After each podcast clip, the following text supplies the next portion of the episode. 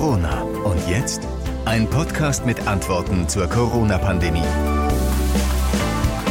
Es gibt seit gestern kaum ein anderes Gesprächsthema mehr. BNT 162b2. Hinter dieser Zahlen- und Buchstabenkombination verbirgt sich ein möglicher Impfstoff gegen das Coronavirus. Und damit wollen wir uns heute beschäftigen, genauer beschäftigen in unserer Ausgabe Die Hoffnung auf den Impfstoff. Folgende Aspekte schauen wir uns an. Gute Nachrichten, warum BioNTech und Pfizer auf einem guten Weg sind. Offene Fragen, was über BNT 162b2 noch nicht bekannt ist und Impfstrategie, wie Bund und Länder den Impfstoff, wenn er denn mal gefunden und hergestellt ist, verteilen wollen. Ich bin José Nachsiandi. Erst noch der Hinweis, dass wir seit Anfang der Woche mit einem kleinen Ableger unterwegs sind, einem zweiten Podcast, das Corona-Update, mit dem wir euch in zwei Minuten auf die Schnelle äh, auf den Stand der Nachrichtenlage bringen, sozusagen als Snack zwischendurch. Und bei uns gibt's dann die ganze Mahlzeit. Ja, es war gestern am späten Mittag, als die Nachricht kam, dass ein wirksamer Corona-Impfstoff in greifbare Nähe gerückt ist. Als erste westliche Hersteller haben das Mainzer Unternehmen BioNTech und der US-Pharmakonzern Pfizer vielversprechende Ergebnisse einer entscheidenden Studie veröffentlicht. Demnach bietet der Impfstoff BNT 162b2 einen mehr als 90-prozentigen Schutz vor der Krankheit Covid-19 und schwere Nebenwirkungen seien bislang nicht registriert worden, heißt es. BioNTech und Pfizer wollen voraussichtlich ab der kommenden Woche schon die Zulassung bei der US-Arzneimittelbehörde FDA beantragen. Und Bundesgesundheitsminister Spahn, der reagierte sehr schnell und sehr erfreut. Aber er hat auch sowas betrieben, ja, ich würde das Erwartungsmanagement nennen, ähm, denn er sagt, es kann ein Durchbruch sein. Wenn es sich dann so bewahrheiten sollte, und dafür sind Studien jetzt ja da und auch der Zeitablauf, dann wäre das ein gutes Signal, weil es zeigte, dass dieser Impfstoff einen Unterschied macht. Das war ja bis hierhin unsicher, ob es überhaupt einen Impfstoff geben kann, der tatsächlich wirkt, der tatsächlich Infektionsgeschehen reduziert, eine Infektion vermeiden hilft. Und danach sieht es Stand heute aus und das ist ermutigend. Und ich darf schon hinzufügen, als deutscher äh, Bundesgesundheitsminister. Es freut mich natürlich sehr, dass es ein deutsches Unternehmen ist, ein deutsches Forscher- und Entwicklerteam, ein deutsches Biotech-Unternehmen, äh, das als erste äh, mit von allen, mit denen wir verhandeln, jetzt diesen ersten Studienergebnisse auch vorweisen kann. Gleichwohl bleibt es dabei. Wir müssen jetzt natürlich weitere Ergebnisse abwarten.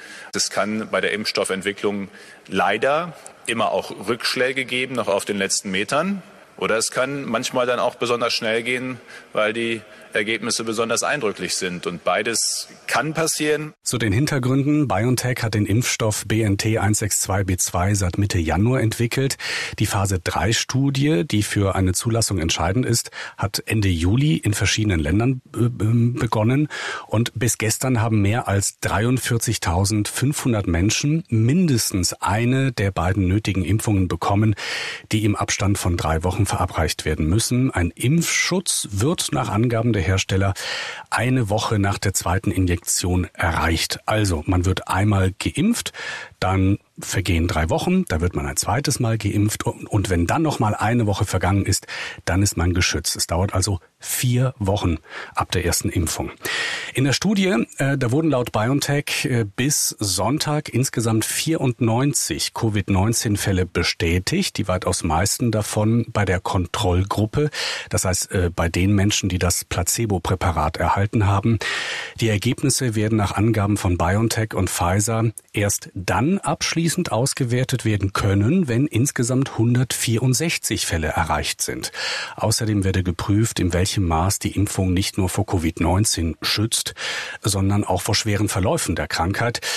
Insgesamt sollen ähm, sowohl die Schutzwirkung als auch die Nebenwirkung über einen Zeitraum von zwei Jahren beobachtet werden. Das ist wichtig, das muss man dazu wissen.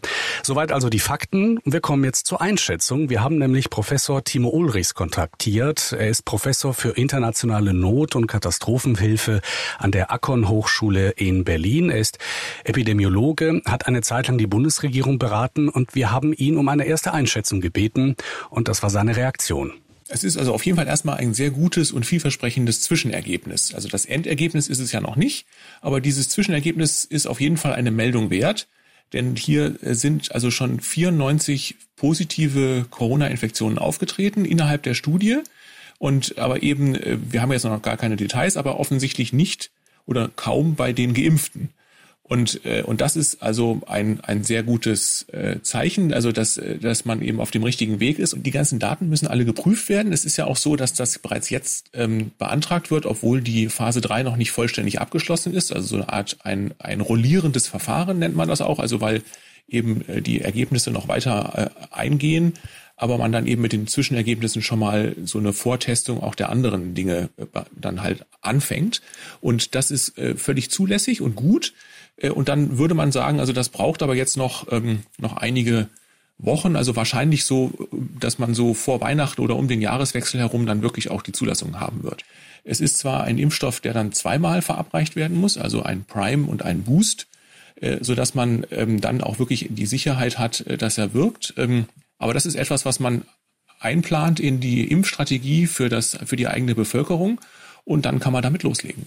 Aber bis dahin sollten wir auf jeden Fall auf der sicheren Seite bleiben. Das zeigt ja jetzt auch die Erfahrung, die wir mit der zweiten Welle gerade machen. Äh, wenn alles gut geht jetzt und ähm, diese Kontakte stark reduziert werden in der gegenwärtigen Zeit, dann, äh, dann gelingt es uns vielleicht gerade so, noch an ähm, noch mit einem blauen Auge davon zu kommen. Äh, aber dann müssen wir eben weiterhin diese Disziplin aufrechterhalten, eben auch über den Jahreswechsel und in das Frühjahr 2021 hinein. Denn es ist auf gar keinen Fall wohl möglich, dass wir mit der Durchimpfung schon so schnell dabei sein werden. Also es wird wohl bis ins Frühjahr dauern, dass wir dann so langsam in die Breite gehen können mit der Durchimpfung. Soweit also Professor Ulrichs. Das Präparat von BioNTech ist ein sogenannter RNA-Impfstoff, der ähm, basiert auf einen bisher völlig neuen Mechanismus, enthält genetische Informationen des Erregers, aus denen der Körper dann ein Viruseiweiß herstellt. In diesem Fall ist es das Oberflächenprotein, mit dessen Hilfe das Virus in Zellen eindringt. Und das Ziel der Impfung ist es, den Körper ähm, dazu anzuregen, Antikörper gegen dieses Protein herzustellen, um die Viren abzufangen, bevor sie überhaupt in die Zellen eindringen können und sich vermehren. Ein Vorteil dieser RNA-Impfstoffe ist, ähm, dass sie wesentlich schneller äh, hergestellt werden können als konventionelle Impfstoffe. BioNTech und Pfizer rechnen damit, dass noch in diesem Jahr weltweit bis zu 50 Millionen Impfstoffdosen bereitgestellt werden können. Im kommenden Jahr sollen es etwa 1,3 Milliarden Dosen werden. Für Corona-Impfstoffe gilt wegen der besonderen Dringlichkeit ein beschleunigter Zulassungsprozess. Ist auch interessant. Es gibt ähm, bei der Europäischen Zulassungsstelle EMA oder EMA ähm, ein sogenanntes rollierendes Verfahren. Da können Arzneimittelhersteller schon bevor sie den kompletten Zulassungsantrag zusammen haben, einzelne Teile der Studie zu Qualität und äh, Verträglichkeit, Unbedenklichkeit, Wirksamkeit, ähm, können das schon mal einreichen, sozusagen stückweise. Äh, und ein solches Verfahren, ähm, da macht nicht nur BioNTech mit, sondern auch ein britisch-schwedisches Konsortium, ein Unternehmen, äh, AstraZeneca. Ähm, auch die haben einen guten, aussichtsreichen Impfstoffkandidaten und AstraZeneca hat aber bisher noch keine Details veröffentlicht aus dieser Phase 3 Studie. Man muss auch dazu sagen, dass es auch andere Länder gibt, wie Russland und China, die, ähm, aber auch Bahrain zum Beispiel, die Impfstoffe freigegeben haben Allerdings mehr oder weniger offen mit Einschränkungen. Zum Teil werden damit auch schon äh, Teile der Bevölkerung äh, geimpft. Wie gut äh, diese Mittel wirken, tatsächlich schützen, welche Nebenwirkungen die haben, das ist total offen. Ja, damit stellt sich natürlich auch die Frage bei uns, was ist bei dem Impfstoff von BioNTech und Pfizer eigentlich noch ungeklärt und noch offen? Offen ist zum Beispiel, ob diese 90 Prozent Wirksamkeit, was verglichen mit anderen Impfstoffen recht viel, recht gut ist, aber offen ist, ob ähm, der Wirkstoff bei allen Patienten gleich gut wirkt. Es kann zum Beispiel sein, dass ältere Patienten möglicherweise eine größere Menge an Impfstoff benötigen, weil äh, ältere Patienten ein schwächeres Immunsystem haben. Das zumindest schätzt äh, Sebastian Ulbert. Er ist Abteilungsleiter Immunologie am Fraunhofer Institut für Zelltherapie und Immunologie in Leipzig. Das hat er im Interview mit der Nachrichtenagentur dpa gesagt. Unklar ist auch, ähm, wie sehr die Impfung überhaupt vor schweren Verläufen schützt. Und es ist noch offen, wie lange dieser Impfschutz dann anhält. Von BioNTech selbst heißt es dazu, dass die Impfung ähm, etwa ein Jahr lang anhält. Sicher ist das aber deshalb noch lange nicht. Und das sind jetzt nur die wichtigsten, die zentralsten Fragen. Die Antworten darauf, die werden sich nicht so schnell finden lassen, weil noch nicht alle Details der Studie bekannt sind, noch äh, nicht äh, die Wissenschaftswelt alles studiert hat und die Studie ja auch noch läuft. Völlig unbeeindruckt davon, muss man sagen, haben EU und Deutschland sich schon Impfdosen von BioNTech gesichert. Ähm, es hieß gerade eben, die Verhandlungen mit der Pharmaindustrie seien abgeschlossen. Äh, das hat die EU-Kommission in Brüssel bestätigt. Ein Vertrag zu diesem Impfstoff sei bereits in trockenen Tüchern. Deutschland will bis zu 100 Millionen Impfdosen erhalten. Äh, damit ist die Bundesregierung in den Gesprächen mit, die, mit der EU eingetreten. Das hat Bundesgesundheitsminister Spahn gesagt. Und ja, man muss bedenken, 100 Millionen Impfdosen für 50 Millionen Patienten, denn man braucht ja zwei davon. Ja, und dann wäre da noch die Frage, wie ein Impfstoff, wenn er denn mal sicher gefunden ist, überhaupt verteilt werden soll. Und die Antwort, zumindest den Versuch einer Antwort, gibt es seit gestern. Ältere, Menschen mit Vorerkrankungen sowie Mitarbeiter in Krankenhäusern und Pflegeheimen sollen zuerst gegen das Virus geimpft werden. Das hat in Berlin die Vorsitzende des Deutschen Ethikrats, Alena Büchs, erklärt. Die ethischen und rechtlichen Prinzipien schlagen sich in vier Impfzielen nieder. Verhinderung schwerer Fälle, Hospitalisation und Todesfälle, Schutz von Personen mit besonders hohem arbeitsbedingten Risiko, Verhinderung der Übertragung und Schutz in Umgebungen mit hohem Anteil vulnerabler Menschen oder hohem Ausbruchspotenzial und Aufrechterhaltung staatlicher Funktionen und des öffentlichen Lebens.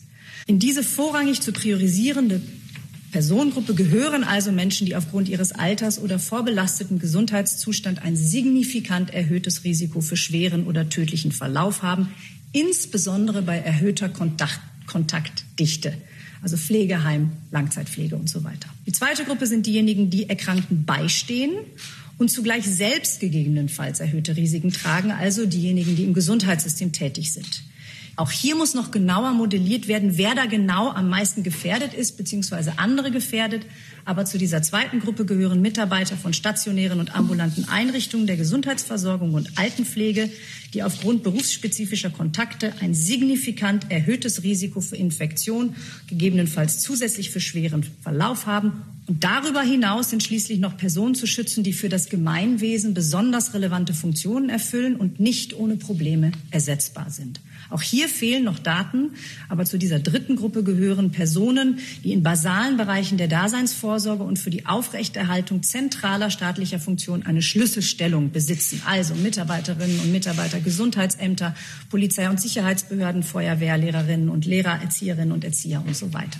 Das sind die Empfehlungen des Ethikrats. Wirklich entscheiden muss am Ende die Politik. Am besten sogar, wie ich finde, der Bundestag. Es gibt da auch noch ein paar Dinge, die offen sind. Zum Beispiel die Frage, wie all diese Faktoren, die eben genannt wurden, also Vorerkrankungen zum Beispiel, ja oder nein, wie das überhaupt kontrolliert und festgestellt werden soll.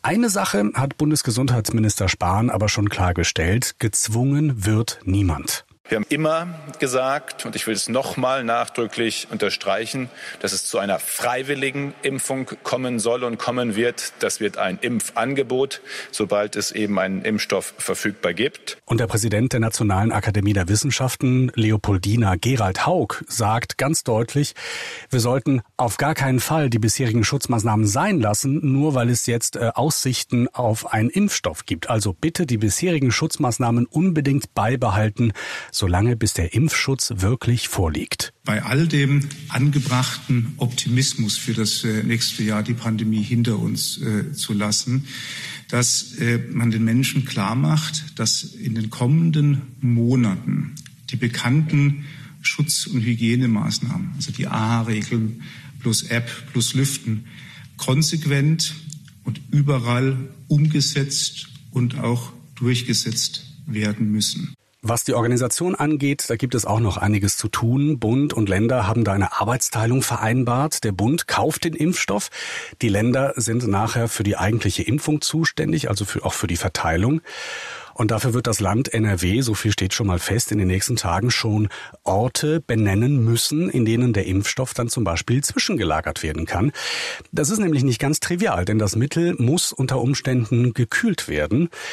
Dann kommt das eigentliche Impfen. Es gibt da äh, einige Expertenberechnungen, ähm, zum Beispiel die hier, damit man 60 Prozent der Bevölkerung in Nordrhein-Westfalen impfen kann, muss der Stoff ein Jahr lang jeden Tag, auch am Wochenende, insgesamt pro Tag 60.000 Menschen verabreicht werden. Das ist eine logistische Meisterleistung.